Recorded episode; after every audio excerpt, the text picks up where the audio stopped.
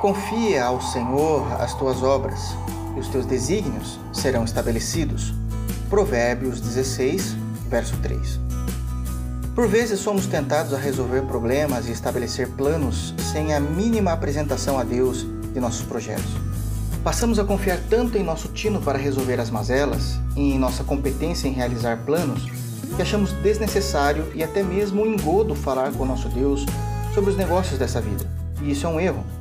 Primeiro, porque não apresentar o nosso dia a dia, seja eles maus ou bons diante de Deus, é um tipo de idolatria.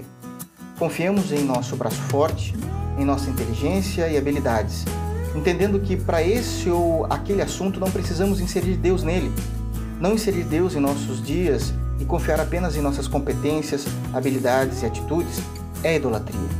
Em segundo lugar, é um erro não confiar ao Senhor nossos planos e mazelas, porque em Deus temos a orientação perfeita para cada situação, assim como a bênção de Deus em estabelecer tudo segundo a sua vontade.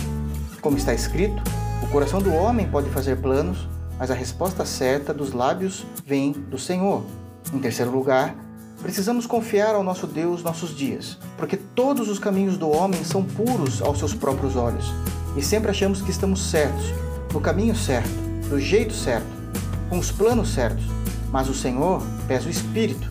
Ele vê a motivação e o que os nossos planos podem afetar em nossa espiritualidade para com Ele. E Deus não tem problemas em negar nossos planos se for para nos manter santos diante dele.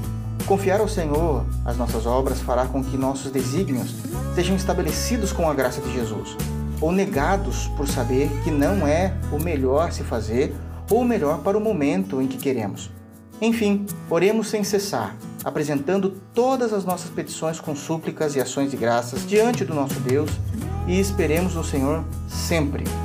O meu desejo é que, como chuviscos que regam a terra e gotas de orvalho sobre as folhagens, assim seja a palavra de Deus sobre você. Que Deus te abençoe em Cristo Jesus.